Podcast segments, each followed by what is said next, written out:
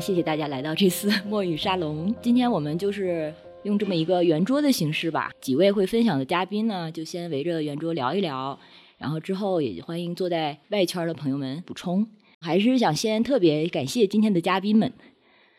因为这个话题我当时想到的时候，觉得还是有点忐忑，毕竟是生计啊，还有钱嘛，这个话题就是照惯有的观念来说，可能会觉得有点敏感。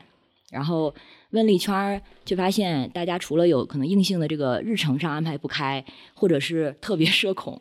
剩下的全都是非常干脆的就答应了。所以我想，我之前可能我的这种忐忑，或者是这个犹豫，它本身也就说明大家对钱还有对这个自己的这个经济模式带着一种呃，就是固有的一些观念，这些东西就是觉得好像钱、你的收入或者说你的赚多少钱，它就是定义你生活的一个非常根本的元素。也就是这个让这个钱这个话题变得有一些呃重量或者很敏感，或者是特别的私人。所以大家既然这么干脆、这么大方的就答应分享，我觉得大家对这个话题肯定也是好好想过，而且肯定是有自己的一套很就自洽或者是自疑的方式。所以特别期待听听大家的想法。呃，然后还有一个很有意思的事情，就是就这期这个活动的推送我发出去之后，对这个内容特别感兴趣的呢，很多是来自不是来自说已经进入乡村生活的人，很多是来自在城市里，尤其是做自由职业的一些朋友。尤其是北是北京啊、香港啊、上海这些一线城市，这也能理解，因为你都已经自由职业了，可能你就是不想上班嘛。那进入乡村生活，从经济上肯定一大吸引力就是它的成本会变得很低。但是呢，另外一个大家会有的问题就是，你可以很容易的节流，但是开源怎么办呢？因为像很多村子里的年轻人，他们就是因为就是那些固有的什么农业也好或者贸易也好的方式，已经不能再依赖了，所以可能必须要去城里打工。那新村民进来之后呢，却发现可能不是只有这两条路，说一定要在城市里打工，然后在农村里养老，可能会有第三条路或者第 N 条路。所以这个呃启发，我觉得对很多人都有意义。所以也是我尝试把这期节目录下来，给更多人分享。然后我觉得这个话题，包括生活到底是不是一定要需要钱，然后如果需要钱的话，是不是一定要工作？或者如果要工作的话，是不是一定要上班？还有什么其他的方式？可能很多人也非常好奇。呃，我前两期还做过一期节目，也是采访两个住在威海农村的两个女孩儿，她们也是自己改造了一个房子。然后那期下面有一个评论就说：“啊，你们就是为了自己的什么呃安逸，牺牲自己下一代孩子的生活质量。” 所以这个其实就说明了很多问题，好像只有用钱才能保证给孩子他想要的生活嘛？等等。嗯，感觉这样子好像是。就感觉是我们在被钱用，而不是我们在用钱。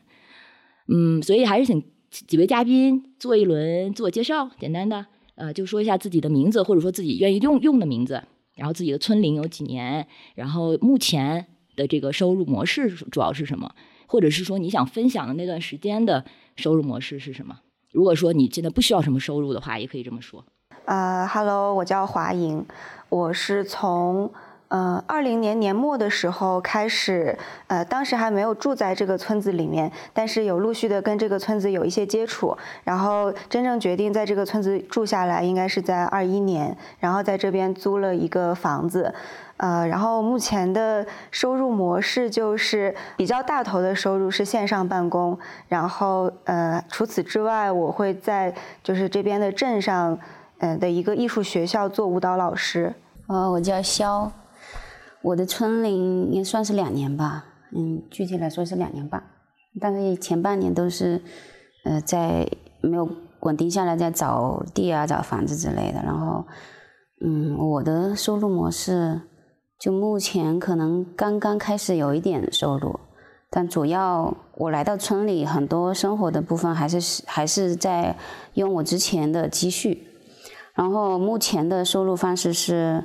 我会做一些手工，就是我会一些手工艺，然后还会就是我会用医学体系的一些东西接一些咨询，医学体系的，就是易经的那个方面，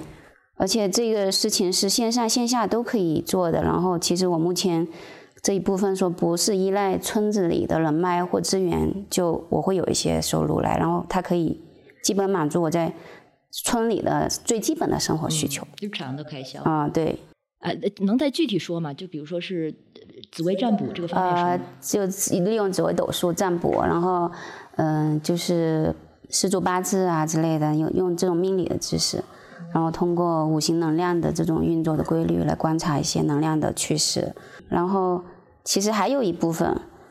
嗯，是我伴侣过来之后，然后其实也有在理财，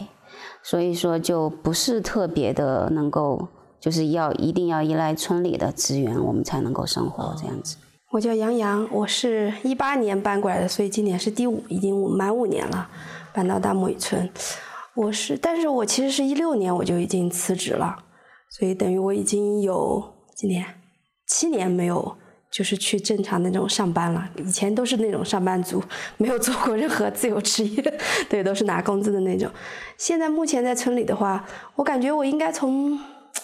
进村的第二年开始，应该就没有什么积蓄了，因为我辞职之后去到处玩了一圈，然后积蓄也就花的差不多，再租了房子就基本上没有了。所以，嗯，这四年来的话，呃，我主要的收入有一个固定的来源，就是在帮一个朋友的微店在做上架产品的工作，所以一个月会有五百到六百，因为它也不多，就是可能每个月有个。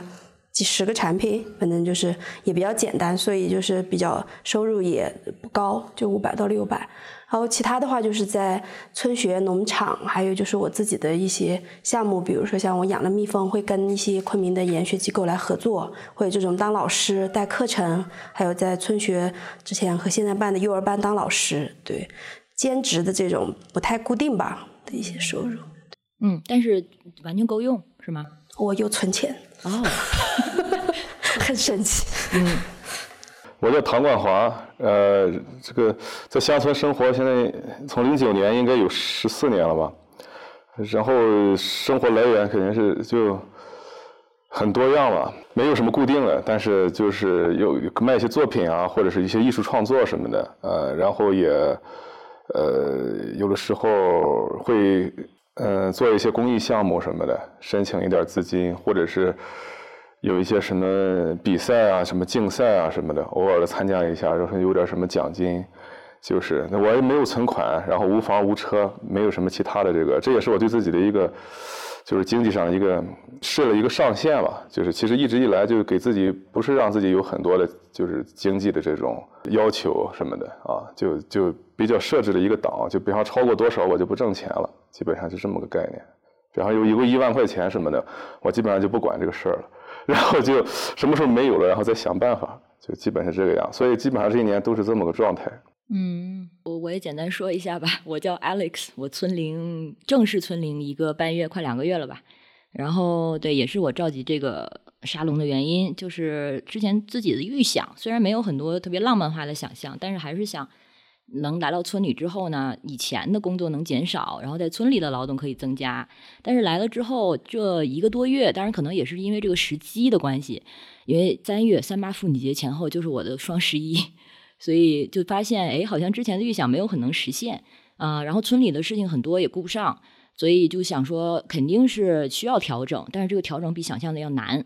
然后跟唐光华聊过之后，他也提到，他之之前最早上崂山的时候，那个时候他还是设计师，然后对他来说，作为一个自由职业者，你其实是很难去拒绝来的这些活儿的，因为你有上单没下单，其实这是最担心的，就怕断流，然后就觉得，呃，什么时候做这个就是拒绝，就是哪一单开始就不接了，其实这是一个有点难的选择，啊，等一下，我想也请冠华更多的分享一下，就是他。是什么时候开始就是彻底的不接以前的活儿的？因为我也是最近做了这样一个决定，因为三八过后又来了母亲节，然后我就意识到，如果 就是有一个新的新的活儿，如果接的话，那我整个四月又干不了什么了。然后对，还就请大家可以更详细的说一下自己对于这个经济模式的这个探索是怎么慢慢建立起来的呢？然后在中间有没有经历过类似我啦，或者是可能其他一些新村民目前的这个困境？比如说，呃，收入不够啦，或者是生活时间不够啦，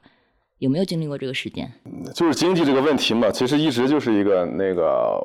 每天都会就是缠绕自己。其实，在很大一段时间里边，就是其实为这个问题，从小的时候开始就就面临这样的一个困困境吧。就是说，因为家里边很少给这个零花钱什么的，然后就是应该是十五岁就开始这个就是做一些创业什么的，然后修电脑啊干嘛的。所以这个就是感觉是被这个经济逼下海。逼下海了之后呢，去搞一些经商什么的，然后什么行业都搞完了之后，又被这些行业的这种压力呢，又给又给逼上山了。就是说，这个这个来回的这种就是折腾啊，都是跟这个经济其实，因为这个经济占用了大部分时间，然后自己又老是很挣扎，就老是想去自由什么的，就是自己有时间什么，不想去给客户忙活这些事儿，或者是给像原来做设计什么，就要花很多时间去。照顾这些客客户啊什么的，然后当时决定要离开城市的时候呢，就零九年的时候就觉得太累了什么的，就做那个设计，然后而且也发挥不出什么自己的一些一些自己的想法，也很难很难通过这个做这些商业的这这些东西来传达，所以就就就就就去山上生活了，那个成本低，然后也不太主要是把成本降下来，当时考虑这样的话就可以少。少少面临一些经济压力，嗯，然后在这个状况下就需要就需要考虑，因为还是需要花一些钱，然后就是，呃，就比较矛盾，就是说倒是这些客户呢，就是说如果你你不去接这些业业务的话，他会可能会中断这个事儿，就是然后你很难去维系，就是比方说有一些人会朋友会给你介绍，朋友会给你其实知道你做设计会给你介绍，哎，我们有什么书可以做。可以有一些什么什么项目去做，然后这个介绍了之后呢，你又只觉得自己，就那个时候又觉得不想弄这些东西，然后又然后你就到，但是你又拒绝人家之后呢，人家可能以后不给你介绍了，所以这种情况下就有点两难。如果试的就是说减少一些这种事儿，然后后来还是接接受接了一些，接了一些发现这个还是很难顾及。然后就是，然后又生活在山上。当时我已经去山上住了，那个山上小路很小，然后我就懒得去下去。包括这个客户老说要去修改什么的，我就说我现在上我不想下去，不是然后呢，这个人家就得跑上来。我说你那个不行了你就过来，我们这个地方山清水秀，环境也很好，然后可以上来聊。然后人家就呼通上来，上来之后，这个路很小，然后呼通呼通上来之后开个车，他又老是开的很很很高，就。那个路又窄，然后就上了一趟什么的，把车都给刮了，乱七八糟的。然后考虑一下，人家可能也不会再考虑上来谈这些事儿，所以就基本上就，我记得最后就有一个那么一个项目，就是一个还是一个什么什么石石油什么的一个一个一个玩意儿，就给他做一些加油站的一些什么包装啊什么的。那个东西可能要一弄就得弄一年什么，就整个的那套 VI 那套识识别系统。然后，但是我就考虑弄不弄这个事儿，然后最后还是。还是想了半天，从这个活开始，我就觉得就直接不干了得了，我操！因为 要接的话，你就就得就得一直弄，就是而且给人弄到一一年，你都得都得花精力什么的，经常得去看或者考察这个行业什么的。然后你最后想算了，算算了，不整不整了之后，就就进入一个彻底就是没有一个就是原有的那种就是经济收入的方式了，然后就。这个当时也没有想好是该想怎么整，就反正就觉得是不能接了，就反正，然后因为接了自己很矛盾，然后又干不好，干不好呢也不好，所以说就是在这种情况下，最后就我又想新的道了吧，反正就是这样啊。不是新的新的方式，我觉得就有很多可聊的了，对因为这这个就可以一会儿再再展开，对对，嗯。啊，我刚才好像还没说，我忘记说了，就是我现在的收入来源。啊，其实做播客呢，它其实不是主要的收入收入来源，它是我主要的工作内容。主要的收入来源是来自做策划、活动策划，也也是像他说的那种，可能一个一个活一整个大活一系列，可能做一场 campaign，呃，策划、内容产出等等等吧。然后来到村子之后，呃，的确发现经济压力少了很多。即使说我今年就除了生活之外，还是需要想要做一些房子的装改改装啊等等，但是我需要的收入也是可能我在北京的。也就一半吧，所以我的工作量也就在北京的一半就够了，嗯，所以才出出现我刚才那个迷思，想说怎么我应该工作一半就够了呀？但是现在为什么还是顾不上村里的生活呢？对，然后我在说这些的时候，也非常的非常怂的，对，想提醒一下我的甲方们，不是没有在埋怨你们的意思。呃，刚才这个冠华说了，他做设计师或者他以前做设计师的时候，对这个工作量的这个取舍，呃，要不杨洋也讲一下，有没有类似就探索最初在探索自己经济模式的时候的一些道路，或者当时有没有踩过坑什么的？我倒是没有探索过经济模式，从来都就是他刚才说到，从小的时候就会对金钱会有一种嗯着急吧，就是焦虑，会想要去赚钱。嗯，我好像。就我回忆起来没有哎，就是顶多我觉得在学校学不到东西了，我就开始大学的时候就开始出去打工，但是嗯也没有说觉得钱是最重要的一个我去做事情的原因，然后我也没有感觉我缺钱过。有一次，我记得大学的时候在学校里面，人家别人都回家过年了，我住在学校里面，我在外面打工的时候，真的一分钱都没有了。那天饭都没得吃的，哎呀，我说今天太惨了。然后走到宿舍楼底下门口，都已经放假了，我居然捡到十块钱，我印象特别深，就是那次我人生中第一次觉得我缺钱了，然后我就捡到了十块钱，刚好够吃一顿饭，然后我也就接续上了，就是感觉从小到大虽然没。什么钱，但是也不缺钱的那种感觉，特别奇怪。所以我做任何事情，我也没有觉得说，比如说我去应聘什么的，我只要觉得哎，工资够用就可以了。像我们那个年代，大学毕业的时候，工资一个月才八百块钱。对，虽然我感觉听下来，我们也类似像一个行业的，就是你们也是做设计啊什么的。我以前也是在广告公司，但我们那个年代就很少有这种 接 case 的，大部分都是你要去上班坐班，然后。每个月拿固定工资这种，我主要是做文案和策划这一块的，在广告公司。对，嗯，然后后来为什么要进村呢？也不是说我觉得在城里太花钱了。我以前上班的时候，我回想了一下，那天说起来，我上班的时候每个月六千多块钱工资，我也没存下来钱。但是现在固定工收入每个月六百块钱，我反而能存到一点点的钱，就是在你正常呃生活支出之外，你还能把就是多余的钱，就是把它一直在那儿，就像一个沉淀一样的在那儿。虽然不多，但是我觉得也算，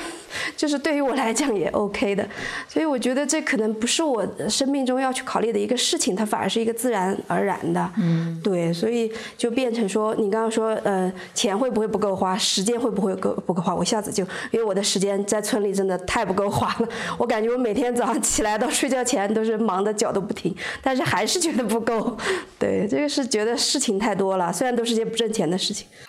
可以简单说一下你的一天吗？或者比较典型的一天？典型的就是在山里乱窜，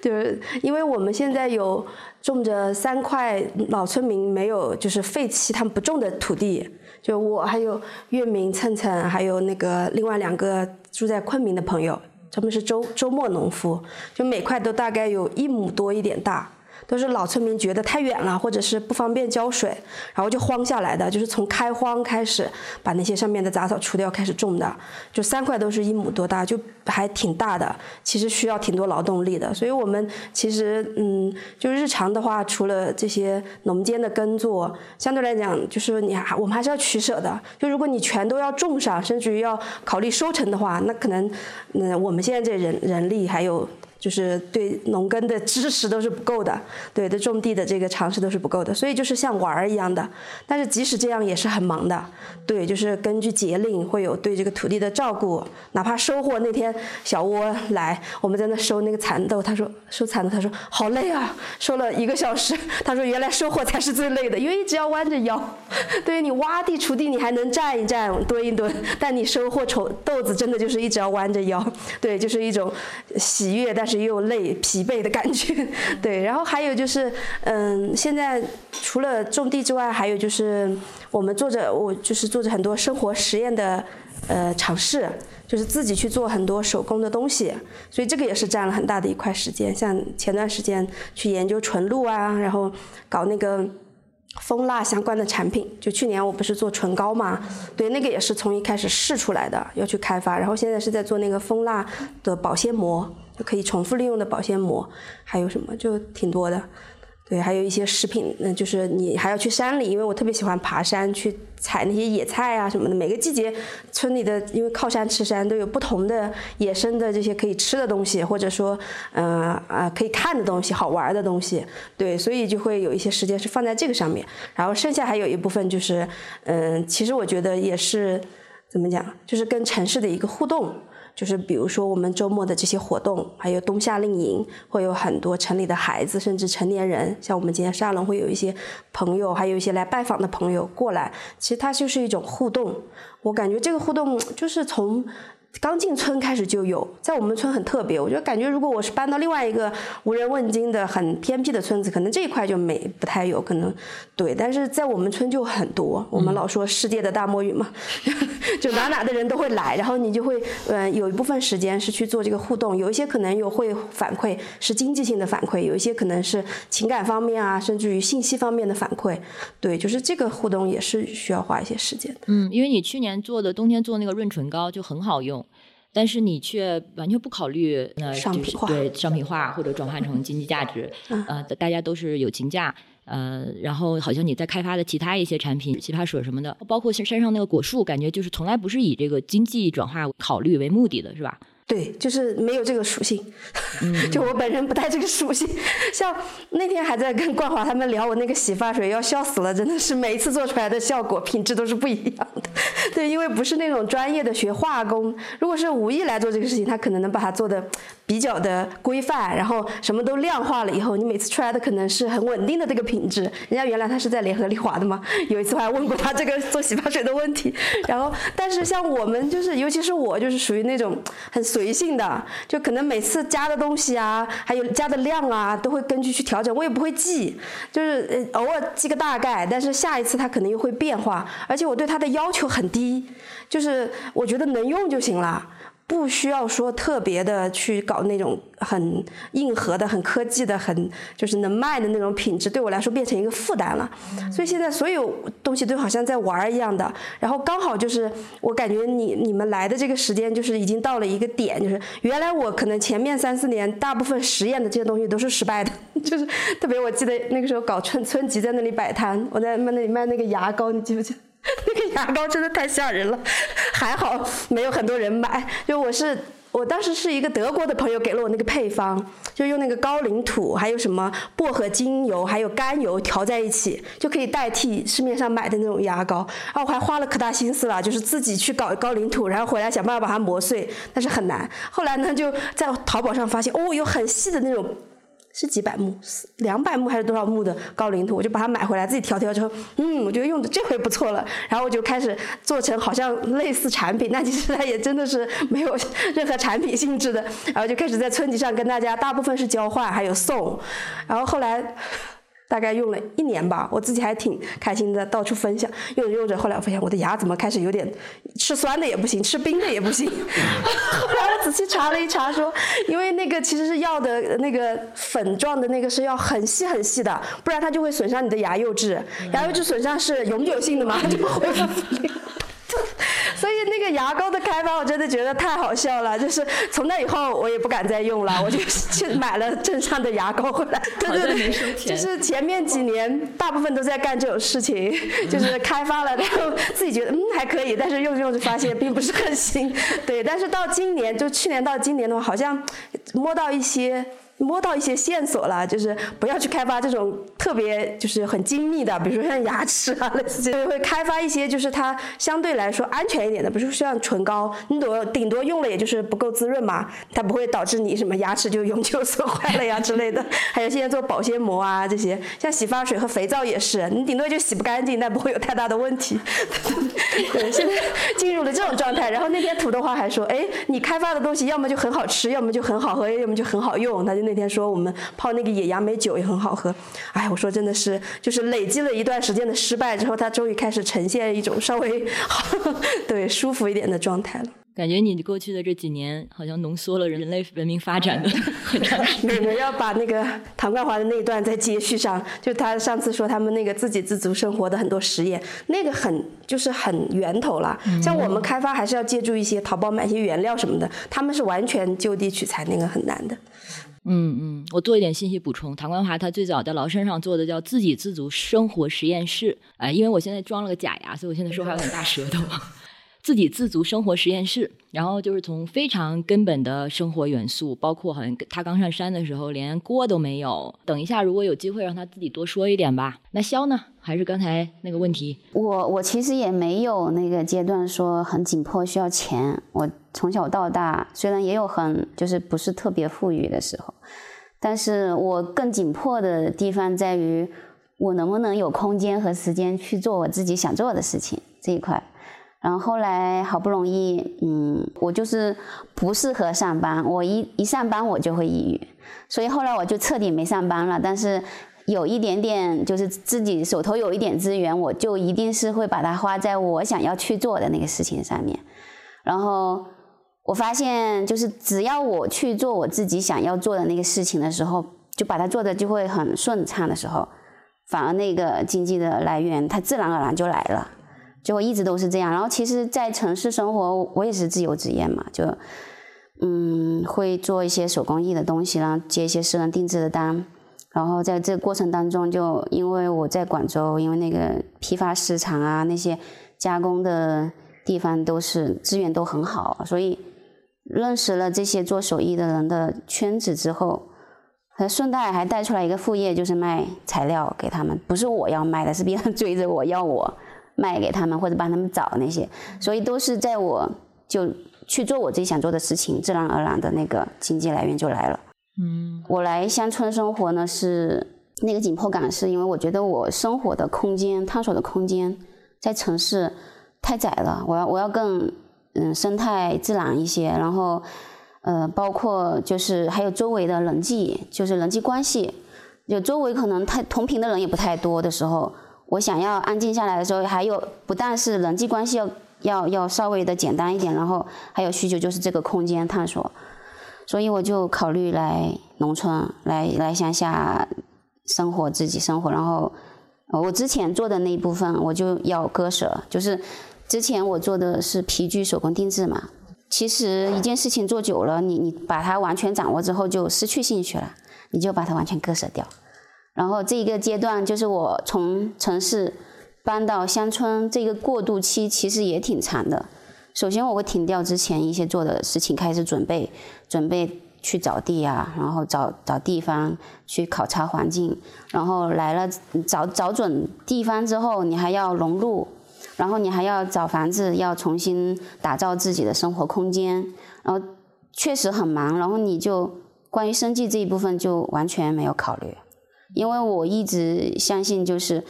我只要能给我一块地方，让我安稳的在那里生活，能够包容我、收纳我，我就开始慢慢的去探索，然后那个经济自然而然就来了。嗯，然后我来了村里两年，嗯，我很长一段时间我并没有花在我要怎么样去生计这件事情上，但是最近的话，嗯，我有把就是一些手工艺，我重新我我有很多爱好。然后把它又捡起来，然后又开始慢慢的去让周围的朋友看到，然后他们都是自然而然就找到我，就就有一些交流，就是能量的流通性就来了。嗯，然后包括我们自己，其实，在村里生活真的嗯挺挺节省的，但是如果说你想要消费，也是也很方便，反正在大魔芋，所以我们是属于那种不是极度的去。苛刻自己不要消费，或者说，嗯，一定要多节约节省。我们是在我的能量有多少流通过来，然后我就去去消费多少，就一直都是这样。包括就一个很日常的比喻，就是我们的生活方式，呃，尽量的让它就是可持续，就是可以转化。呃，包括比如说缺水，大家都可能会洗澡啊，几天洗一次啊，或者是怎么样，但是我们不会，就是我们有一个大浴缸。当我们想要泡澡的时候，我们一定会放满一缸水，然后泡完之后，那个水我可以再持续的利用到更好的地方浇花呀，先泡个衣服啊之类的。但是它一点都没浪费，但是我又享受到了这个生活。就是我的生活理念就是这样，我有多少能量流通进来了，把自己照顾好了，我有富裕的能量，我再把它流通出去，就是这样子。所以我没有担心过说我会缺什么东西。当我在认真的生活、认真的去做我想做的事情的时候，因为所有的经验告诉我，都是我只要把自己弄通顺了，所有能量又会流进我，然后又通过我流通出去，就是这样子。所以这是在进村之前就已经有的一个自信，把自己照顾好，就会有能量进来，然后再把它流出去。流通出去，对。嗯，所以现在至今在村里的生活也是完全符合这个规律跟期待。是的，是的，是的，是的，肯定会有一些。呃，能量上的纠缠，一些，比如说来乡村生活，其实人际方面还是有挺微妙的。嗯，一般我就一个准则，就是顾己及人，就先把自己照顾好，你才会周围真的有需要你的时候，你才有好的能量流通过给他们。基本上最开始的时候就会很忙，你你要融入的话，然后比如说你要装修房子，你要找工人，你要怎么跟周围的这些人打交道相处，就是很自然而然的，你首先就是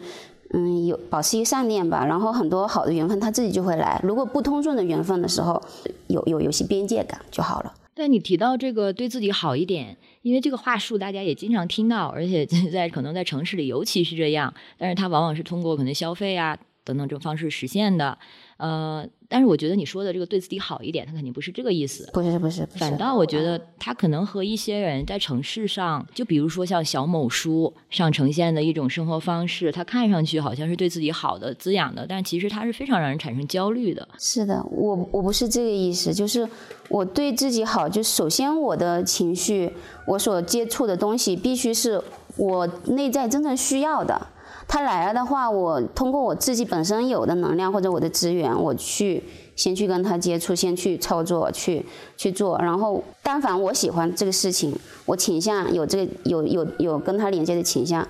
一定是有能量可以流通起来，一定玩得转的。就是你每个人都有自己的天赋特长，虽然每个人所做的事情不同，嗯，但是很多人就是容易困在这种焦虑里，他貌似是为了追求更好的东西。就刚才我说的那个例子，那个评论，他说你们都是为了，呃，为了自己安逸，然后牺牲孩子的未来。哦。就是搬到村里生活，好像是不给孩子提供他应得的那些物质条件呀、教育条件啊等等。哦，正好这个华英作为一个教育者，因为今天刚好没有这个妈妈在场。我我我就是全职妈妈。哦。我之前在城里，就是全职妈妈，同时是自由职业。哦。我觉得这个对这个话题就是小比较适合就很多人会。不了解我们的生活模式，就会误解，就觉得这个妈妈很自私。她为什么抛下孩子一个人跑到乡村来了？我是首先我这个过渡期很长，首先是跟我的孩子有关系。我必须我从他们生下来一直亲力亲为照顾他们，必须能照顾到他能够有很强的那个自主能力。所以我把他们的生活安排的很妥当之后，我才来了乡下。但是。首先，他们在那边离开我的时候，他跟我一个分离的这个过程，就已经建立起来了这种就是很通顺的关系。他不会有什么分离焦虑之类的，就跟我之前做的工给他们就是做的一些，呃，包括他们心理建设啊，各种方面都是有直接的关系的。我首先保障他在那边正常的读书、正常的生活，当然还有其他的亲属在一起，同时。如果我待在城市的话，他们就没有这一块空间可以探索了、拓展，就是乡村的这一部分。反而我来了之后，他们一到了寒暑假，他们就会过来，然后就是又是一个很好的生活的经验，对他们来说，而且他们完全接受这种，然后跟我的也没有任何的分离焦虑，然后我们的沟通、呃互动模式一直都很 OK 的。那你怎么看待刚才这位评论者他说的话？这个潜台词就是我们自己。一个人吃饱了不饿，但是有孩子的话，可能就要你有一定的这个物质提供的责任。就可能我们自己可以找一种相对简单的生方式生活，也不是很费钱。但是好像孩子的教育啊，然后孩子的生活呀，这些好像都是避不开这些经济上的投入。首先，我对孩子教育更注重的点还是人与人之间的那个情感模式的构建，就是。首先，他的情商，然后他的他的智力一般都不需要你去担心，就是自然而然、天生的，你保证他的营养、运动量都 OK。就是其实小孩的情绪问题，还有他的情感发展的这个方面是更需要注重的。就是你小时候是不是带他互动的过程当中是不是比较通顺？然后教育这一方面，我小孩在广州，他们上的也是公立学校。也没有说特别的牛逼的学校或者是国际学校之类的，就他因为基础的这种跟人打交道模式在我们这边已经形成了，然后去学校呢，他就接受一个日常的教育，跟大家是一样的。他因为他必他还是生活在这个环境社会里面，他需要融入这样的一个环境，就这一部分就让他自己去去融入就好了。而且，嗯，他在跟别的人的关系那个人际关系方面。没有出现什么问题，还有他情绪上，还有他自我认知啊，他自我自我学习的能力没有问题，我就没有任何的焦虑了。而且他们现在，我儿子大老，我有两个，老大十三岁了，老二七岁，然后现在观察他们没有任何问题，自学能力很 OK，然后成绩我们从来不管他作业，也他成绩都很 OK，每年都是呃优秀学生奖，就就放手让他自己去自我发展，这个空间一定要给足。其实就和你对自己做的是一样的嘛，对，是让自己有足够的空间发展，而且你自己有这个信心做到，孩子其实有这个样板，他也就更有可能做到。所以还是觉得这个啊，这个安全感和这个信心，他没有办法从外求，多少钱都是不够的，只能是自己给自己。那华莹呢？先接着肖刚才说的这个话题吧，就是因为现在就是在我们村子里面有很多家长，他恰恰是去，他恰恰是看到了城市里面培养孩子的一些问题，那么他们不想把孩子培养成就呃那种，首先是鸡娃模式嘛，还有一种就是用。大量的金钱去给他为他堆砌资源，把他培养成一个贵族啊，去送他们去马术班啊，这些这些东西，恰恰是就是有一些家长看到了就在城市培养孩子呃的这些弊端，然后他们才愿意说去把孩子送到呃像我们村子。这样的地方，然后去呃那个送到就是村学农场去去上幼儿园，然后这关于这个的话，就是因为杨洋他本来就是那个村学的那个呃幼儿班的老师嘛，或许一会儿如果要是再聊到这个话题的话，就杨洋还可以说更多，嗯，然后呢接着说我自己的情况，我先说一下我为什么呃来到这个村子里面吧，嗯，这个要更早一点追溯的话，可能要从就是我的原生家庭讲起，那我我父母。嗯，在我的成长过程中，一直是一个呃工作很忙的状态，呃，然后我从小可能就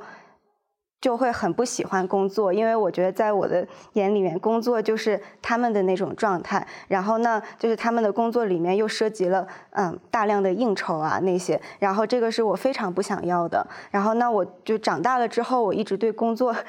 这个这个这个字眼本身就持的是一个负面的态度，然后那我在就是比较呃早期的时候，那我做的一个选择就是。嗯，因为不想进入到那个工作场域嘛，然后那那就是读书，然后就 做了蛮久的学生的，然后嗯，然后呃就就一直一直在在读书的这个过程中，然后但是呃即便是读书，他也是就生活在一个呃就是这种城市的环境下嘛，然后后来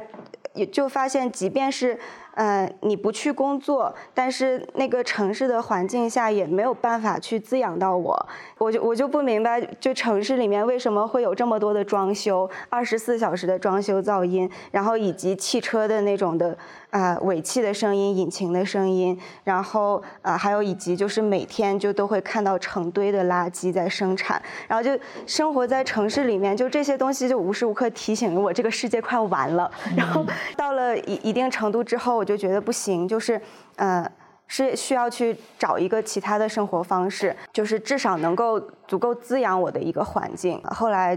的一个选择就是来到这里了，但是来到这里的时候，我觉得。呃，我目前目前在这里的这个生活状态，它绝对也不是说是一个终点，它可能算是我某某一方面意义上的一个起点，然后，但它还是处在一个过渡阶段。一方面，可能我需要去呃跟我的父母。对于他们，他们对我的那那个期待，然后去做一个协商，这个绝对不是说我我需要去无条件的去满足父母的这个期待，但是呃，毕竟是一家人，然后我们之间就是需要去调和这些这些东西，然后也需要去慢慢的去协商。那这个协商的过程，其实也代表了我现在在村子里面生活的一个一个中间的状态。然后现在我我目前的那工作模式是这份工作，它可能不会说特别的去限制我的工。工作地点就不拘于在哪里，那同时，那我选择就是在这样的一个地方，那它的这个环境，它可能会就是足够滋养到我，就不会说是像城市这种的。那如果要是我在城市，我做完一天的工作，本身就身心已经很疲惫了，然后那这个环境它只会更消耗我，就不能说是给我一个重新的一个调整。那像现在的这个生活，它可能最起码是能有这样的一个平衡，就是能让我，呃，觉得舒服，然后在我想要充电的时候，能够能够及时的充上电，啊，不至于说过分的内耗。嗯，但是就像现在的中间状态的话，就是也有他自己的问题。首先，远程工作其实像刚才你也提到了小某书嘛，然后。不会是像小某书说的那么轻松自在、高大上，就是你只要有一个电脑，然后你就可以去在巴厘岛上一边去看着海，然后一边去敲几个字，然后一天的工作美美的就完成了。对，线上办公它是有门槛的。然后也有技术门槛，那我现在我的经验可能还达不到能够让我。呃，非常随心所欲的去做这份线上办公。那我现在就是呃，在我的就是呃工作技能方面也是处在一个积累的阶段。然后这是一方面，这是一个过渡期的一方面。那另一方面的话，就是生活在这个这个村子里面，这个环境里面，我现在的呃学习状况和工作状况也没有办法说让我全身心的投入到一个与。自然与乡村非常贴近的这样的一个一个生活里面啊，其实我我我很羡慕像呃唐冠华呃。呃，杨洋还有肖他们的这种生活状态，但是我现在达不到。那可能现在就是有一点被卡在这里。呃，我既不能完全的去过好那个乡村自然的那一面的生活，那我可能在这个工作上的这个技能方面，我还需要有再去提升的地方。那所以现在就是处在这样的一个还比较尴尬的境地。但是我觉得这个对于达到我。比较理想化的那个生活状态，它是一个必经的阶段，就是需要有这个混乱，并且是一个一个中间的去去去调和的一个过程。我的一个比较比较理想的一个目标就是，那可能就是这两部分就是同时的去去做积累，然后能达到最后的一个我自己会觉得身心也比较愉悦，然后又比较自由的一个状态。那之前在做现在这份线上工作之前，之前比如教舞蹈啊，还有在村里面做老师，那个时候状态跟现在有什么不一样吗？那个时候就是首先它它也是一份工作，然后对于我的话，可能这个工作和我自己的呃意义和价值是一个分开的状态，那我可能就呃。做这份工作就只是为了去赚钱，然后去足够的能够在金钱上支持自己。当然了，这个工作有我喜欢的部分，比如说我喜欢跟孩子打交道，然后我又喜欢跳舞，然后他们两个之间能结合，这个是我喜欢的部分。但绝对不是说我做这份工作它就是我的价值的一个投射。然后，所以其实它是它是分开的。即便是教跳舞，嗯，就只是工作是工作，然后我的。呃，价值是价值，其他的生活是生活。嗯，你以后还是会这样吗？还是会想把他们都分开？还是理想中能够融为一体？我觉得很很长一段时间应该都是分开的。OK，但是我我确实是觉得一个比较终极的状态就是不工作了，或者是就是说。不是说上述的那种那种意义上的工作，嗯，你因为你也提到不同的这个阶段，嗯，我我也不知道这个方不方便说哈，你可以打断我。就是说，我印象中你在来村之前上班的经验是很少的，基本上让自己努力的做到没怎么上班，嗯嗯。然后呢，像刚才杨洋、还有唐文华、还有这个肖，包括我在内，就是。可能大部分人都是之后之前经历了足够的这个上班的经验，呃，然后无论是从中间得到的是积累也好，还是 对这东西的彻底拒斥也好，反正都是经过这个阶段，然后呃选择来村子生活。所以你其实是在非常早期，甚至就是为了规避了上班的那种社会化，然后选择了村子。因为你来村子里也挺投入的，房子什么的都安置好了。你最早的期望是什么样子？方便说吗？是是不是就是在这儿养老？呃，过来的话，呃，纯粹是想要去换一种新的生活方式，就是不想要在城里面那个很吵的那个状态。嗯。但是我知道，就是这里可能也不是说是一个我就定下来的一个地方啊。我这个人我没有办法说能够保证说在一个地方我就定在这里，但我又不是说是你要你在在这边，然后那个生活状态就要完全飘着，所以说。就是很投入的在这个这个村子里面去置办一些什么东西，或者去做一些什么东西，和我就是不想要把这个地方变成一个终点，其实是不冲突的。就一个是态度上的东西，然后一个是期望值上的东西。嗯，想问问其他人，对你们来说，这里是一个现阶段，还是一个理想中的终点，或者是当做一个长久的未来，还是也觉得不用想这个？肖先说吧。嗯，就是我不是租了房子有改造嘛。首先，我是有一个前提条件，就是它可以容纳我在这里生活，然后能够尽尽可能长的时间是更好的。但是我并没有对自己有有有设限，说我一定要在这里待多长时间。我都是就顺其自然。到了某个阶段，或者我有更好的去处，或者我有我我对这个地方可能不太对接的时候，我也是可会很果断的就离开了。所以我是没有太固定说一定要在这里待多久，但是我的我会把这个基础放在这里，只要我想要待的话，我可以待很久就可以了。就想到这些是完全没有负担的嘛，就是想到自己现在投入了这么多的房子，然后生活关系、生活状态，如果有一天，因为你保留了这种开放的可能性，如果有一天五年也好、十年也好，这些都不要了，就像你停止之前的那个你的那个职业路线一样，想到那一天就觉得都 OK，完全可以接受，是吗？我没有焦虑，就是也是通过我以前的生活经验得来的吧。就是我这一辈子我都在一个地方待不了两三年，然后又会换一个，又换一个，又换一个，一直都在换。而且我在每一个地方待着，我都是以那个基础，可能要在这里待一辈子的基础去建设它的。哦，但是这个过程当中，我之前我也喜欢买那种破一点的房子，然后自己改造。然后我也是本着我自己想要这个，我喜欢这个，而且这个能够提供持续给我很久的便利的生活方式，然后我就会把它改造的很好。然后，但是当我发现我在这个地方好像嗯不太适合我，要新的探索的时候，我马上走。然后这个地方其实别人也会喜欢，然后每一次都很快的，别人就转给别人了。嗯嗯，明白。杨洋呢？我最早来的时候，我们村能够签的最低的年限是十年。就我本来只想签五年的跟老村民，然后不行，人家不干，所以最早租了一个房子是十年期的。但那时候我觉得十年太长了，所以我可能就是就是自己感觉的计划是五年。但现在五年到了嘛，就有意思的就是我最早那个房子才住了一年就退掉了，就退租了。然后这。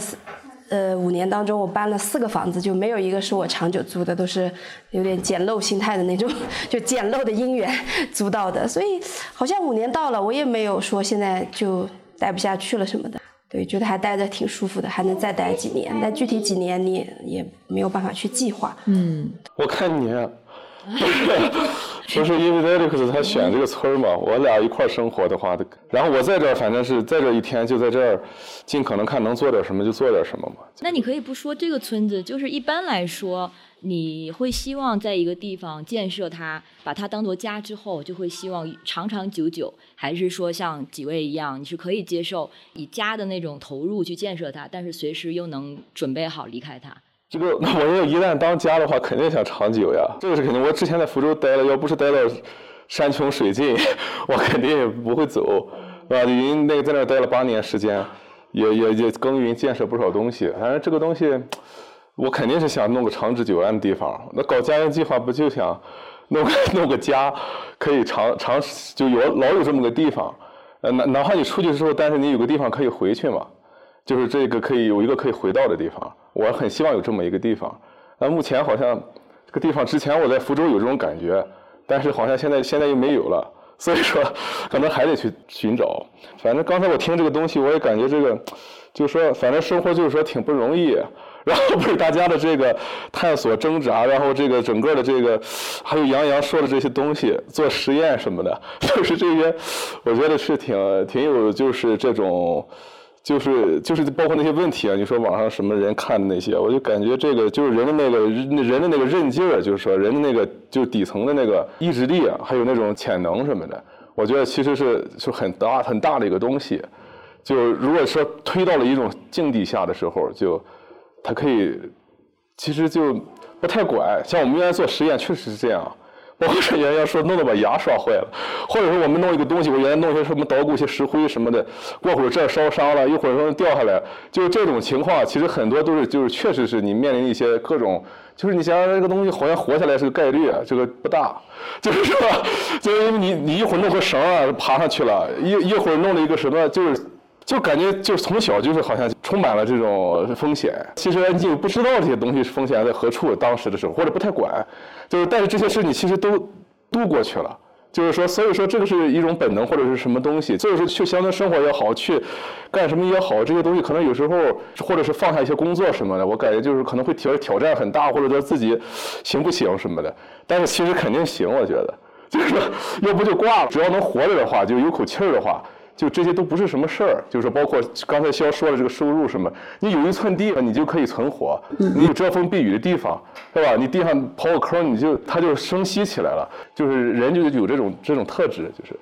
嗯，不过你刚才说的和他们说的感觉完全就是色泽都不一样了，暗黑了很多。虽然说的都是很真实的生活，可能角度不一样，但是另外一点呢，你说基本的生存需要的确保障起来好像没那么难，吃喝用行。但是你又提到我们对于家这个东西为什么需要？因为你情感上的稳定性、安全感，也是为什么在城里的人那么焦虑于买房这件事情。他其实也是为了有一个稳定的家嘛，像你说的，我永远可以回去的，就是属于我的底层的这个需求，其实是一样的。就你怎么看大家去选择买房，然后增加自己安全感这件事儿，你们又为什么不这样做？其实我挺怕拥有一个很固定的，就是这种大型的东西的。我从以前我就从来没有想过我这辈子要买房，但我不知道为啥，就来了村子以后，我感觉刚才冠华讲的那个就很，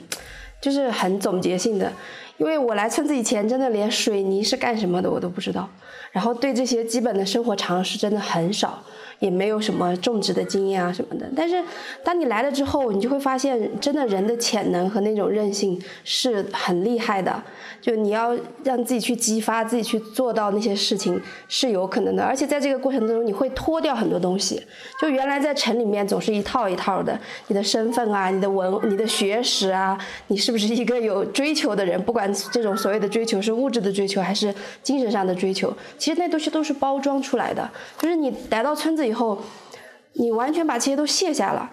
尤其像我感觉，我也没有去装修一个很稳定的房子，也没有租一个稳定的房子，随时过两年可能就要搬一个房子。我感觉现在我对房子需求就是不塌不就行，然后对吃的东西就是没毒就行。真的就是，所以在这种情况下，你卸下那些所有的很多的对自己的条条框框和包裹之后，反而是那种很纯粹的东西，你更容易去体验到，也而且你跟人交往，你也更容易去探索到那个纯粹的东西。对我觉得这个是来村子里面最大的收获吧。反而是你说买个房对我来讲，就是像很沉重了这种事情，有点把自己束缚在上面了。嗯，那像那些比如说医保啦、社保啦这些。对呀，当然是没有的。这些东西有可能会，因为我妈现在还会，她用的最惯常的一句杀手锏就是你老了之后怎么办？那对啊，我就想说，还是要做这个计划的，就怎么处理这个。我的医保可能是在于平时自己自学一些中医呀、瑜伽呀这些。首先，你把还有你有大量的运动，然后让这个气血流通了之后，第一你不太容易去生这些病，还有你生活的环境、吃喝啊这些都相对比较简单和纯净。然后第二个就是，我已经很早以前我就想过了，如果我得了什么重病，我只拿我有的积蓄去治，治不好就算了，就是反正人总有一死嘛，不要为了金钱而死就行了。对对对，这个所以我没有任何负担。有意思，还是回到刚才就是肖提到的那个，你的那个安全感或者保障感，其实还是得来自内在，外在的钱也好，还是这个社保也好，它其实能保障的是非常有限的。对，关于买房这个事情，我觉得。我我的心态可能不是像大部分人那样，我买一个房子，我不是为了占有它，我是为了保障我能在这里居住的时候的稳定性。但是我也每次买房的时候，我没有想过我要占有它一辈子的，需要在这里生活，我需要有一个场所，我要稳定。我在这里住的时候，我有完全自主的，就是自己安排自己的生活的一个基础。然后每次买完之后，我没有想过我会被它束缚，这种心态我没有。就是它只是我的一个住所，然后我的生活需要什么样子，我就去打造什么样子。然后其实我我很多时候就是突然觉得，嗯，这种模式不适合我了，我我马上走，也是就是非常的快速的就决定不要它了，卖了，重新要去开辟一个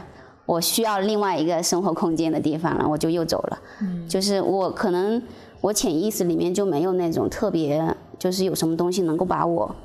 框在一个地方，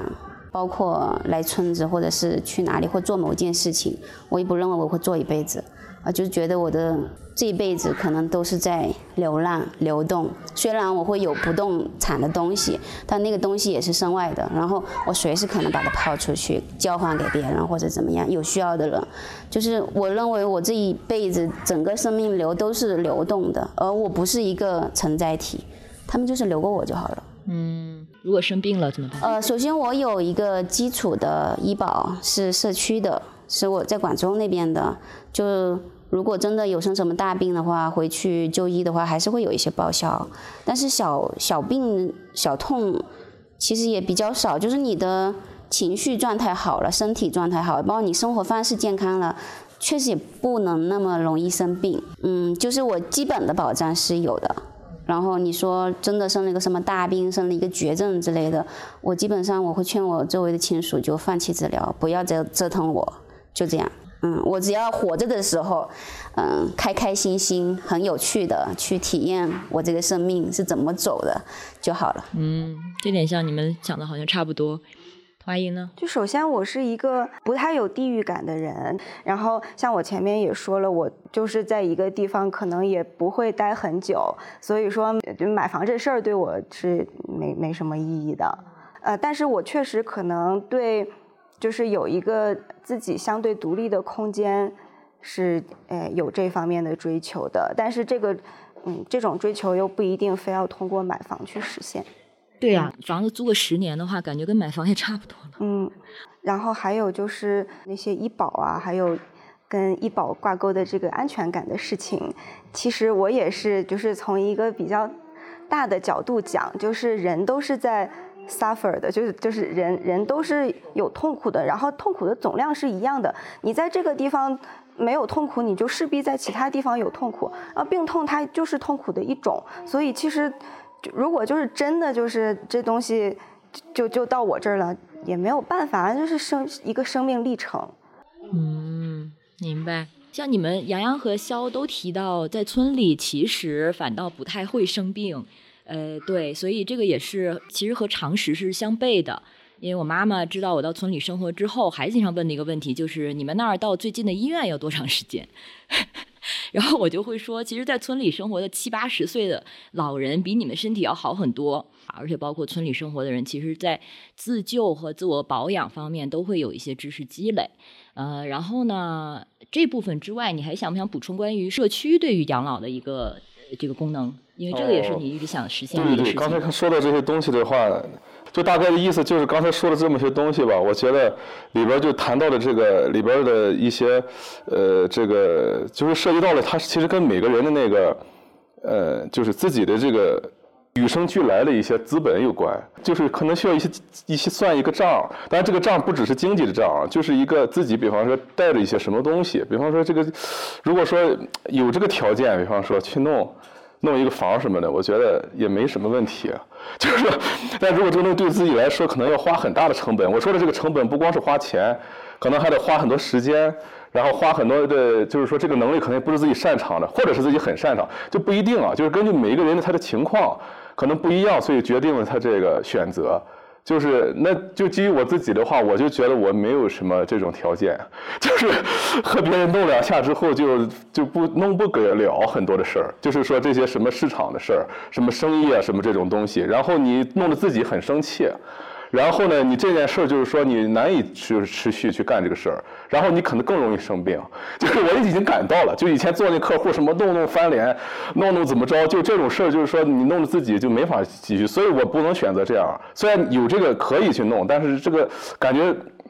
不太值当，就是要弄那么一个方式去在城里边建立那么一个固定居所，然后要花这么大的一个代价，对我来说的代价啊，就就不值当。所以说，我就考虑怎么对自己是值当的，我就。算这个这个账嘛？那么自对我自己的定位来说，我不太愿意花的这个时间在这些就是经济这这样的一个钱这个问题上。而且我我老觉得这里边就是是有一个互害的这么个系统什么的。当然可能是自己这个有的时候有点呃过度的这个这个。敏感于这个一些一些现象啊，对一些社会现象或者周围的事情，但是但但但确实是一种感觉，所以让我也不太愿意去就是发生这种竞争什么的，所以就我就不断的去萌生，去探究自己的到底怎么存活，以及怎么去活得舒服一点，怎么怎么怎么又不用买保险医疗什么东西，然后又又所以就慢慢想出了一个叫共识社区的东西，先先想到一个叫自给自足的概念，然后又想到了共识社区这个东西，就是这么倒推出来的，就是说这个东西我感觉通过。算自己的这种计算自己的能力和自己的这个成本，就是然后得到一个方式，就是我如果说找一群人，这群人能够，因为我想了一下，就是说这个资源或者这些所谓的医疗、所谓的这个教育，还有所有的这些我们需要的养老等等这些所谓就是我们很担心的这些啊问题，它都在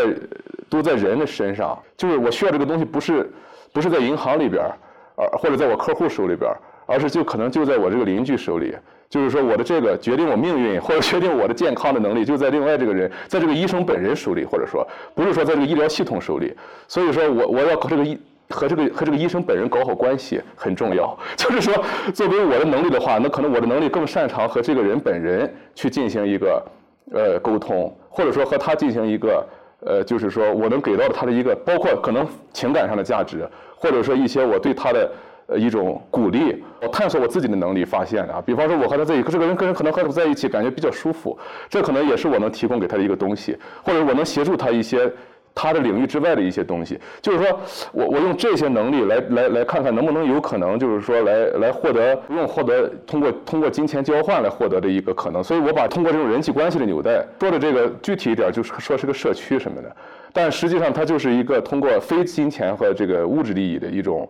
一种交流方式，然后建立起的一个关系。这个关系里边，它可以产生很多可能性，就包括大家可以小范围的，比方说医疗问题，可以小范围。如果它是建立在信任基础上的嘛，还有一种就是彼此的彼此的了解，所以有信任嘛。所以这样的话，像我原来在福州的实践里边，就大家如果有医疗问题，可以凑钱去解决，就是说。因为它是就像保险一样是个概率嘛，那如果说它有一个基于信任的话，那么它有有可能是一个互助的方式，可以可以，其实三个人就可以保险。就是说现在的这个这个这个社会它长成了这么样一个形态，但它不一定就是说唯一它适合所有人，可能很多人适合啊，或者他们愿意去适应这个。但如果说我们不愿意玩这一套东西，或者我自己天生就没生在一个金矿上或者什么里头，我只能自己开矿，就是说，或者说我自己能只能把石头变成宝石。就是得想办法去找那些那些看起来可能没有那么值钱或者没有那么闪闪闪光的东西，然后去发现那些东西的光芒，就就是那些人与人的那些可能比较本质的那些那些，比方说在思考的问题，像像肖做的这些，比方说答疑解惑，包括人生的这种，包括通过这个这个这个这个命理什么的，可能会解解除一些人的困惑等等。这些问题，我觉得它它它是一个精神需求嘛。就是精神需求的东西，我觉得是很本根本的。当然它有浅有深嘛，只是说可能浅层的一些安全感啊什么的，包括深层的一些内在的对自我存在的一些价值等等的，就这些东西是现在这个整个这个这个这个城市化发展它它一个缺乏的东西。而这个东西正好是一些我们没没有这个城市所天然带有资本的人是可以去利用去发挥的一个部分，就是这个精神的部分。所以如果我们能够去。如果没有钱的人，天生不在生在一个有条件的什么经济条件的一个氛围里，或者是就算出生在条经济条件下，但是不想玩那个游戏的人，完全可以有别的游戏可玩，就是可以自己建自己的游戏啊，就是自己的规则，就是说这个规则是怎么定义，可以自己去定义，然后只要有人愿意和你玩，这个规则就成立。那他就是在我看来，就是你只要有共识的人和有共识的人达成一个规则，他就可以组成一个社区，三个人就足以，就是这个东西就能维系一个。呃，你既能在这三个人之中找到你的自我认同，也能找到刚才我刚才提到的这些问题，就是包括这些呃养老对养老教育什么东西，因为这些问题都是这个人技能上有这个技能就可以了，你自己也在学这个技能，所以说我觉得这个问题就是在于，就是怎么转换这个，就是怎么不和这个游戏玩，然后建立自己游戏。这么一个这么一个规则的一个事儿，你的话可能对大家的一个补充就是，除了自己有自己一套自洽的体系之外，更多人在一起，他可能就会成为一加一大于二，或者是一加一加一大于三。关键是有这个共识。因为其实一个三个人在一起的话，你就可以把它称为一个社会了嘛。我们现在所遵从的可能是一个比较更强大的一个主流的社会它的结构。但是我们既然到村庄生活，其实就是想尝试摆脱那个结构。那摆脱它给我们的一些困扰的同时，要放弃一些所谓的保障。那这个保障或者集体性的保障，在我们自己建立的小社会里面，也是有机会去建立的，也不是完全只靠自己。其实我们我来村里生活两年嘛，就是踏踏实实的生活。但是这种共识，我是认为不太可能，你方方面面全部达成统一。但是就是这些人撒在这里，然后你当一件事情你可以有某几个人产生共识，你就去做；然后另外一部分事情你又有另外其他的人产生共识，你可能跟这一部分人又没有共识了，然后你们另外再去做。我觉得这种松散的模式是更适合我们在村里互帮互助的这种状态，因为我们平常生活当中就经常这样的。对，它也是一种去中心化的。像之前我们有自发的做一些技能交换的事情，然后。有技能交换，比如说我教他们紫微斗数的基础，然后华英说他可以共享他的车给我用，然后然后我跟村里，比如说工程他们家，然后就是有时候还是需要有一个就是嗯随时可以要用的车，就有时候华英可能不在啊之类的，然后工工程他们家他有有好有摩托车有房车有小汽车呢，就跟他又共享了他的小汽车，我们帮他买保险，然后就一起用这样子，呃，包括生活当中有些是一种默契，就你没有你可能比如说你们虽然有共识。呃，不需要一些明文的条款啊，规定你要怎么做，它自然而然就出现了。但是反而你要去，嗯，坐在一起，我们开个会，我们要一定要对这个事情达成一件共识，那个很困难。嗯。哪怕他签了字，他都可以反悔，然后做的做的过程当中就不通顺。这一个情况来村里生活之后，他自然而然就会催生，就这种互帮互助的东西就会发生。我已经尝到了这种。呃，就是关于大家在村里生活相互帮助的这种良好的生活模式，我觉得非常的好，也很妙。对，我也尝到了。我现 我现在开的也是华英的车。哎，怎么回事啊？对，这个很有意思，因为好像另外一方面，它就分担了我们需要自己去拥有一些私有财产的那个那个重担。是的，是的。你好像不需要拥有车，但是同时村民的车，只要你们有共识，有这个呃关系，其实他的车也可以为你，他也是你的。这种能量它是流通的，也也可以通俗讲，它就是一个交易，但是不是那么刻意的交易，它就是能量的兑换，就不一定是物质的，还有精神的，就包括呃，比如说我给别人解卦。然后别人会随喜一些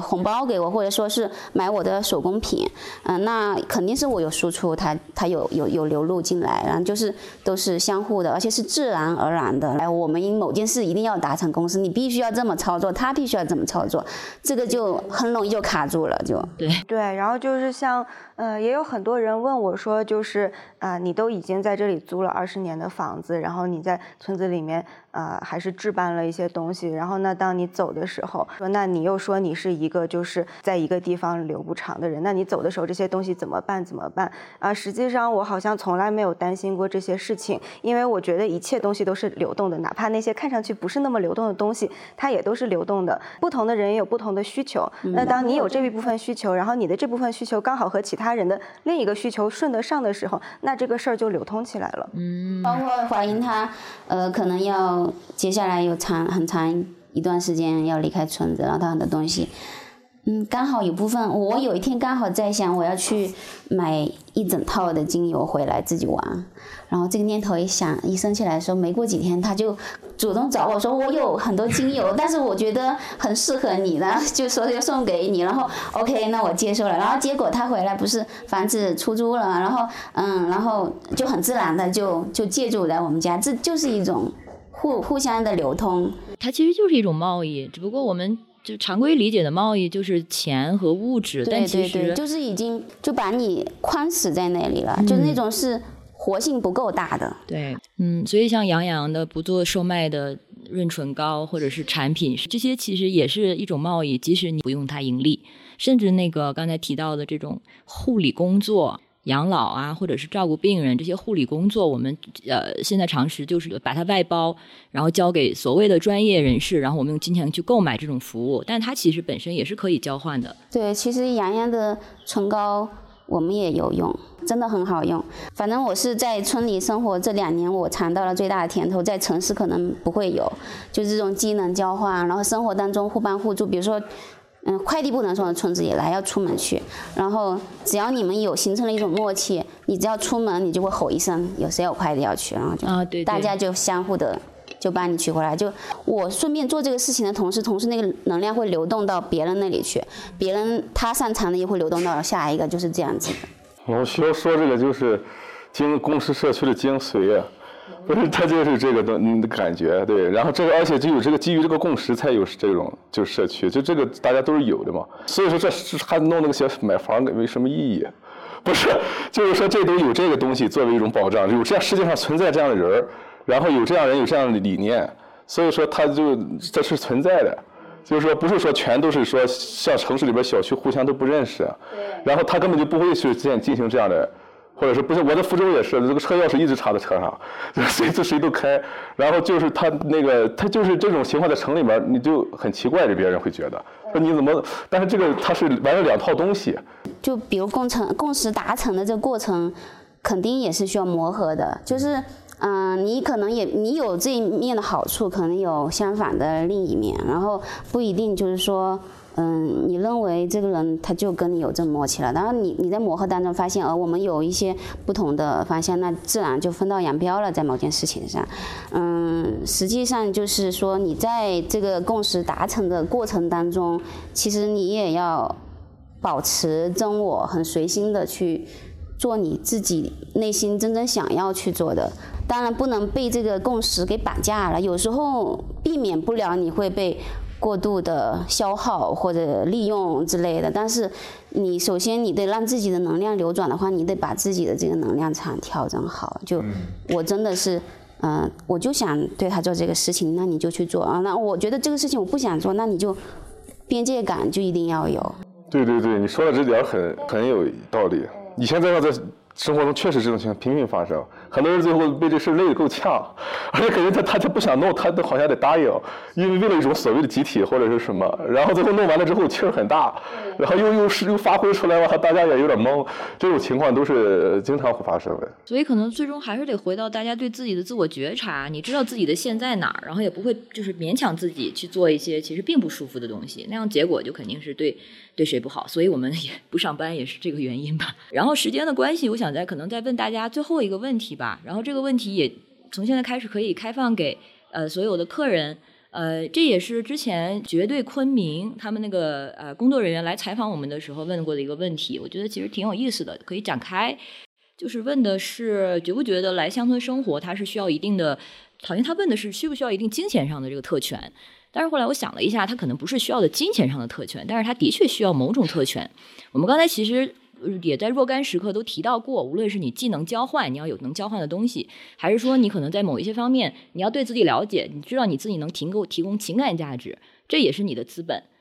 所以可能想问问大家，你们觉得这句话就怎么想？这句话就是是否来村子生活，你需要有一定的特权？如果有的话，你觉得这可能是什么？我我想首先对就是这个问题的本身做一个做一个回应啊，呃，就是我我很容易遇见就是。哎，有不少的人他会问这这个问题，然后呢，我觉得对于一些听众或者是好奇者来讲，他们很需要知道，就这群人他是不是到底有这个这个特权。然后其实不太客气的来说，啊，有相当的一部分人，他们可能是就是需要通过这个问题来去给自己一些。嗯，心理安慰，不管是勇气上的也好，或者是什么上面的也好，那那他们可能就是会有一个理由在那里了，就是说我不去做这样的选择，那是因为我没有这个特权。那当然了，就是这种心理，它是一个就是呃保护性的一个安全性的一个心理。然后呢，他这样子想了之后，他会让自己心里面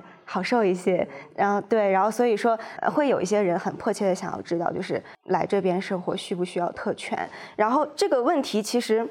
你真的怎么回答都行，需不需要特权？需要特权呀。那如果有一些人，他他的追求就是在这个村子里面建一个呃城市那样的房子，建一个大别墅啊，那肯定就是来这个村子，那就是需要建那个。就是金钱特权了。那有些人他他在这个村子里面，呃，他他要去做手工搞建设，那需不需要技术门槛？那肯定也需要技术门槛。那那相反，如果我们反反过来回答这个问题呢？需不需要特权？不需要特权，那也可以啊，你只需要来就行了。然后像刚才呃杨洋还有呃冠华也说过，嗯，人他就是有一个韧性，一个一个那个呃一个很本质的一个一个东西在的。那你即便是一开始什么都不知道，然后你有一个某一个初心。那你就是以这个初心为基础，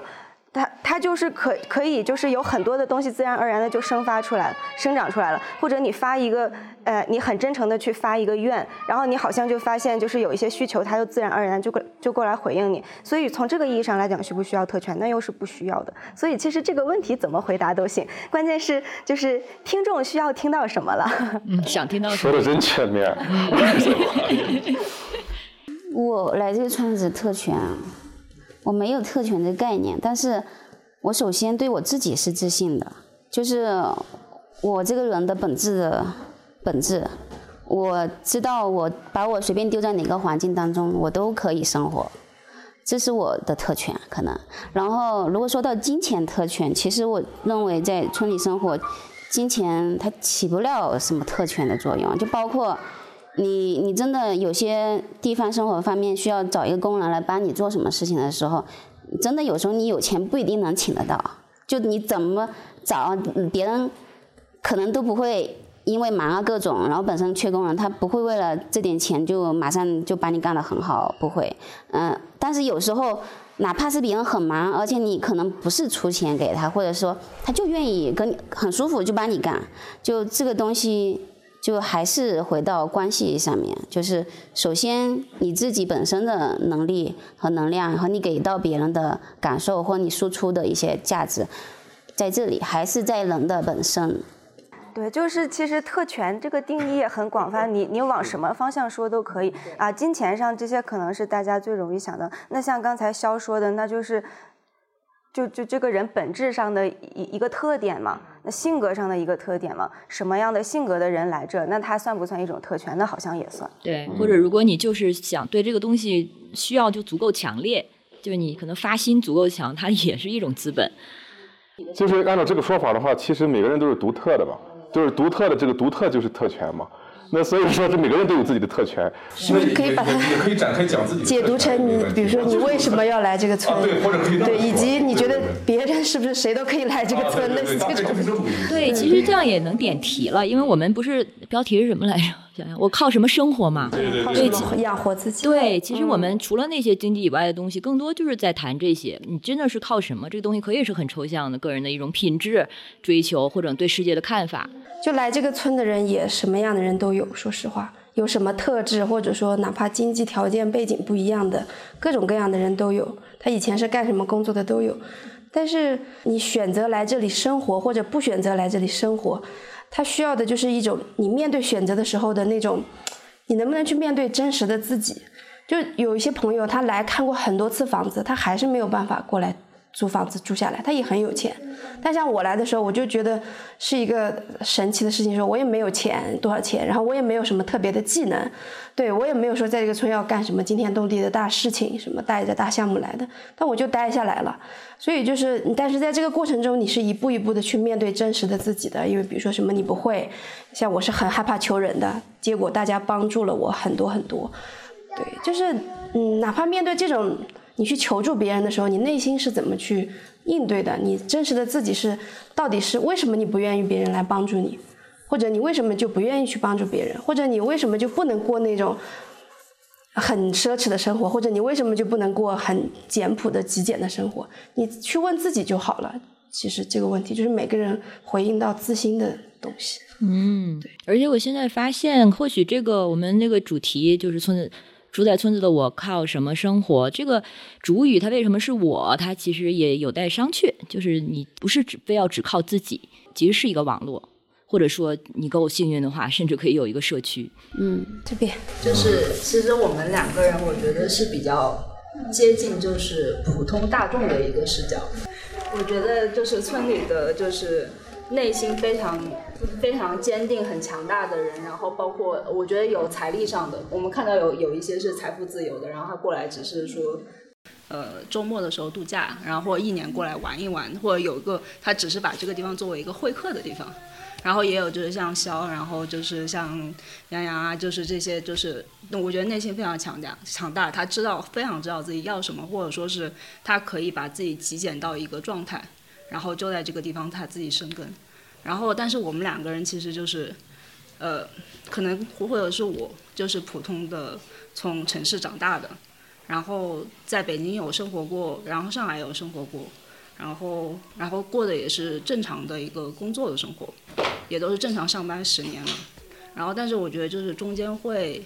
你不断的你在经历改变的时候，你会练习，比如说从北京大概生活了六年。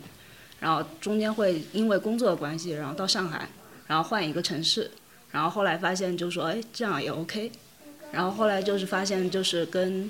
呃，就是后来也是工作的关系，然后换工作，然后换成就是开公司，然后发现这样也是 OK 的。自己就是，就是人的韧韧性非常的强大，就你会发现在这个一步一步的中间，你是可以慢慢的成长起来的。嗯，所以其实我们两个人也是。中间就是有一些跟伴侣，我觉得伴侣的支持也非常的重要。就是我自己一个人没有办法做这样的事情，就跟伴侣一起的时候，两个人互相支持，然后有共同的这样的一个愿景，之后，然后我们到这里来，其实也是，只是我们不太确定会在乡村里面生活，因为我是从来没有乡村里面长大的一个城市的小孩子，然后呃到这边来之后，我当时跟他的想法是，我们就先待一年。我们不管怎么样，先试一下，因为这样子我们付出的生活的成本跟这个钱其实是不用很多的。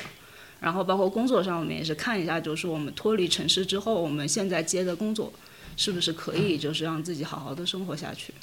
嗯，然后然后现在的话，发现也还 OK。大概过了半年之后，所以我们大概会做下一步的决定，大概就是六到十年这个准备，可以在乡村里面继续生活下去。嗯，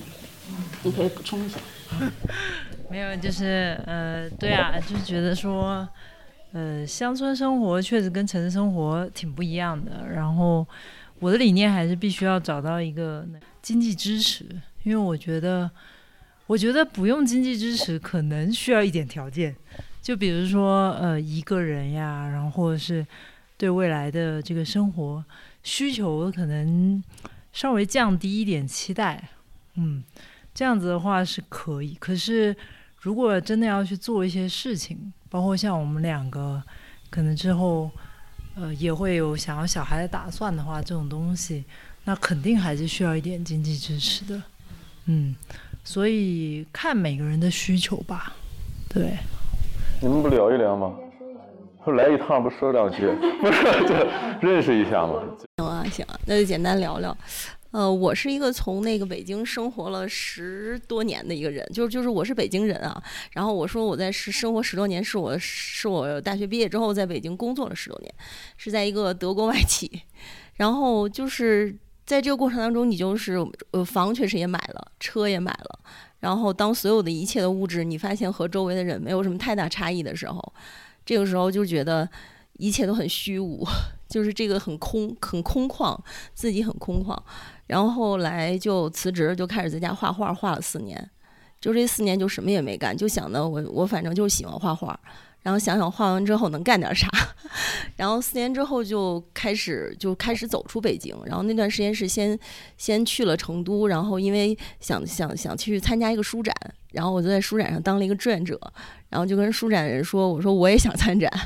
所以我就把前面四年的画儿就是印成了书。这样的话就跑了六场书展，在前年的年底吧。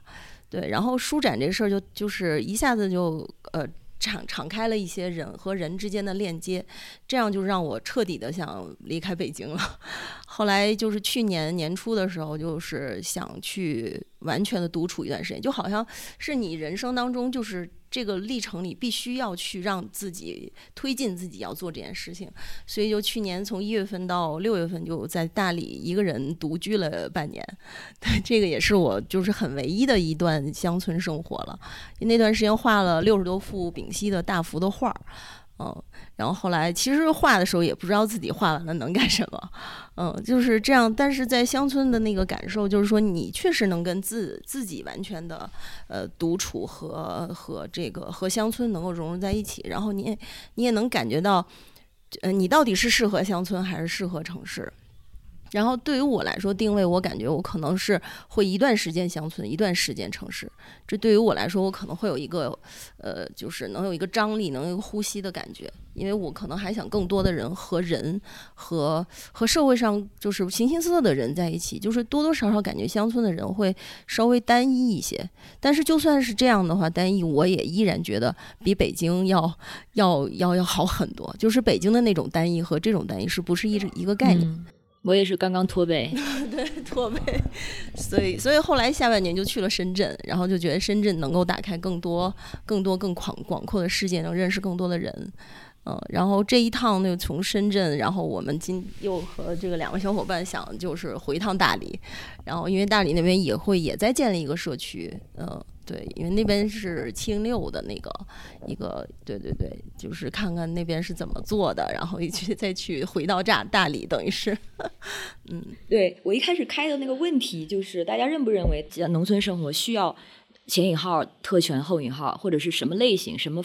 形式的特权？后来就是这个问题就演变成，就是你觉得你在生农村生活要靠什么？这个靠这个东西可以就是你的资本，它可以是你的性格、你的这个各方面的价值，当然也包括你的经济实力。然后刚才这位朋友他讲的，其实还有前面这位朋友就讲的这个机缘，它其实也是你可以把它看成一种资本。对，还有没有其他朋友，或者说你认为你如果说这是你想要的生活的话，让你没有出于任何原因还没有开始这种生活的原因是什么？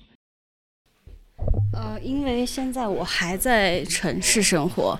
然后但是其实我刚听下来，我发现跟大家经历都会有很多重叠。就是我也在北京和深圳待过，然后都是那种大厂员工。然后就是说，为什么突然就是换到昆明，就是也是机缘吧，就是很累了。就是现在因为互联网公司很多，就是大家也能看到裁员也好，就是说这个内卷卷也好，卷不动了。然后就来昆明了，刚好是前天是我来昆明的，刚好满一年了。我我对这里很好奇，就是杨洋啊、明月我们都见过，哦，月明，sorry。然后就是我也来这边好几次了，但是就是说为什么我还没有来这边住？就是有一个考虑，就是说，我就觉得，哎，因为听之前大家分享，比如说这个下水怎么处理啊，我一听到我就头大，我天哪，我说，就我我会害怕，就是这种生活，就是对我原来的一个就是生活冲击太大了，就是说你要自己去处理自己的这些，嗯，生活的这些，我完全不会，那这个就是。我觉得是目前阻碍我一个最大的，再一个就是说，我还没有办法完完全的放弃，就是城市的生活的便利性，嗯，就是不管是去玩也好，还是说，嗯，就是有一些活动啊，然后这我就来村里的话，就会觉得哦，那很不方便，就要放弃很多东西，那我就会是一个考，就是考像考察一样来回的，啊，在这边玩一下，在那边再跳一下的一个来回横跳的阶段，啊。我觉得就是可能就是就是我还没有来的一个分享吧，因为很多人可能也会对这种生活好奇，也会有这个考虑。但是我考虑了一年，我还是觉得，哎，我我还是在山下，因为我其实就是在郊野公园附近的小区，嗯，来这边也很方便，然后。嗯，我对，千万不要觉得苦、有压力什么的，又不是一个不是入教，没有人逼你，就是。但是我就很好奇，大家就是怎么去解决就是这个适应性的问题？就比如说从一个城市生活，然后突然到乡村里，然后你自己去解决自己生活的这些不便利的这个适应是怎么适应的？其实我是蛮好奇的。对你刚才说到下水的时候，我跟雨杰就。点头如捣蒜嘛，我们都是这种从城市出来的，完全没有农村生活经验的新新村民，这些的确是挑战挺大的。但是刚才是哪位朋友说到，对你就可以一点一点的拓宽你的这个。这个舒适圈，你现在觉得这里舒适，这是你的边界，那就在这就可以，它自然会发生的。是，就目前觉得哦，这样好舒服，就至少跟我原来生活的那个，就是在一线城市这种状态又很不一样。就就哎，那先在舒适圈里先待着，就是这种状态。对，或者是找一个可以没难度没那么大的东西，先去戳一戳。因为这边其实生活相对，我觉得算是舒适了，对于农村来说，嗯，在这边先适应之后，或许能够去其他地方。呃，我简单说一下，呃，因为我在寺庙里生活过两年嘛，出家过一年半，然后我跑了四五个山头，也没去过那么多地方。我也认识几个道友啊，有的在终南山，说有闭关的地方，有的在寺庙里当居士，一个月有一两块、一两千的生活费。然后我对这个寺庙的这种生活方式，你不用打工也可以在寺庙里可以当居士啊，也有居士楼，也有的岁数大的在居士里也有养老，但是那种是宗教宗教的，不适合这种。呃，世俗世俗之外另外一个范围了。